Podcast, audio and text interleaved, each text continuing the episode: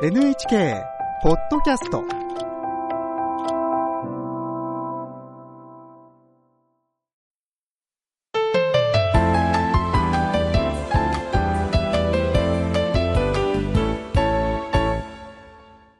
健康ライフテーマは歴史上の人物を見るです。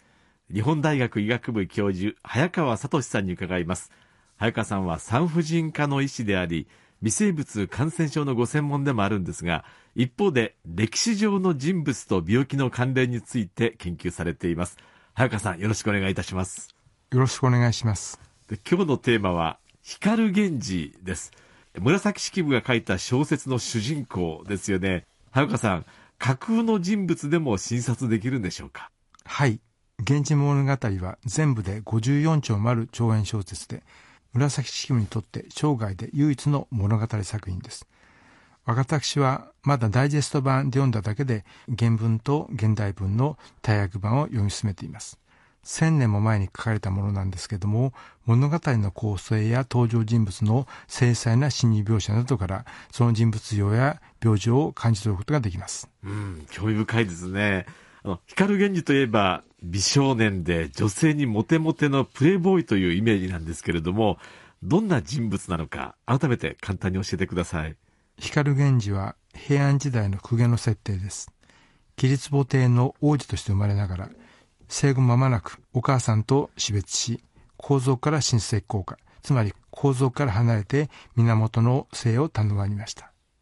幼い頃から美貌と才知に恵まれ父である天皇の皇宮に入った藤壺と密通し霊勢帝を設けます。成人してからはあまたの美女と恋愛遍歴を繰り広げやがて愛の破綻で無常を悟り出家を志します。物語の中では光源氏の死は描かれていないんですけども出家した2、3年後50代半ばと推定されますけども亡くなっておられます。光源氏を医師の立場からどう読み取っているんでしょうか？新しい恋を追いかけることに異常なほどの情熱を燃やしている様子から恋愛行動に関わる遺伝子の影響があったんではないかと考えますん？恋愛行動に関わる遺伝子ですか？はい、あくまで仮説の段階です。実は最近の研究で浮気を含む性行動は遺伝子と関係があるのではないかと言われるようになりました。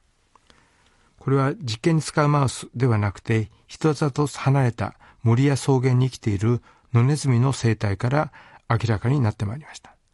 野ネズミの仲間は種によって多様な社会構造をとります。アメリカの草原に生息するプレーリーハタネズミは一夫一妻制を取るに対して近い種類で山の中に住む山岳ハタネズミは複数の相手と性的な関係を持つという特徴があります。その違いが何かということを調べたところ、脳の一部で作られるホルモンに結合するレセプターの構造でした。つまり、そのレセプターの構造を決定する遺伝子の配列が違うんです。もちろん、人とネズミでは遺伝子も脳の構造も違いますが、人では興奮したり快感に関係する神経伝達物質、ドパミンに結合するレセプターに違いがあることが分かっています。そのレセプターの遺伝子の違いによりまして、新しい物事や刺激が好きなタイプ、こういったことがあまり好きでない保守的なタイプに分かれてまいります。そして新しいことが好きな遺伝子を持っている人は浮気の頻度や離婚回数が多く浮気遺伝子などと呼ばれるようになりました。浮気遺伝子浮気は遺伝子のせいということですか？もちろんあの遺伝子だけで人間の行動が決められるわけではありません。これ大変大事なところなんですけども、あの平安時代と現代では社会規範も法律も違いますので、現代人が本能のままに生きるということはないんですけども、新しいことが好きな遺伝子を持っている人はそういった性質を持っているのかもしれません。あと、この遺伝子もあの別に浮気するために存在するのではなくて、何かイノベーティブな仕事をしたり、冒険家になったり、何か新しいことをまあ見つけることに長けていると言われております。うん、新しい物事や刺激が好きなタイプと、えー、新しい物事があまり好きでないタイプの遺伝子があるということですね。はい、おっしゃる通りだと思います。うん、ちなみに、その光源氏には実在のモデルがいたんでしょうか？はい、おそらくいたと思います。一般には藤原道長と言われておりますけども、行動から考えると、もう少し前の有原の成平が近いかと思います。有原の成平は平安時代初期の歌人です。成平は825年に平城天皇の第五王子として生まれました。お母さんは桓武天皇の皇女で、両親ともに皇族でしたが、光源氏と同じく親戚降下して有原姓を名乗りました。日本三大実力によりますと、出世にあまり興味なく、次々に新しい恋を求めたとされております。うん。確かに光源氏の人物像と被りますね。はい。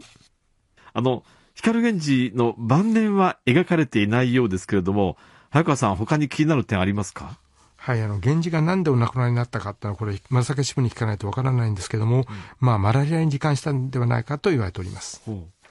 瀬戸内寂聴さんが現代訳した源氏物語で、源氏の君は、わらばやめにおかかりになり、あれこれとまじないや家事祈祷などをおさせになりますけれども、一向に効き目がなかったと書かれています。わらばやみはマラリアと言われております。この頃あの日本は大変温暖でして、まあ、瀬戸内海から京都あたりまでマラリアは流行していたと言われています。実在の人物である藤原道長のえー、未動関白期にもマラリアの対処を家事祈祷に頼ったと書いてありますので、まあ、源氏物語はこういった実際の病気をモデルに盛り込んで書いたんではないかと考えております。はい。え今日は歴史上の人物を見る光源氏というテーマで、日本大学医学部教授早川聡さんに伺いました。早川さん、ありがとうございました。ありがとうございました。次回も源氏物語の登場人物の今度は女性たち、葵の上と六条宮安どころを取り上げます。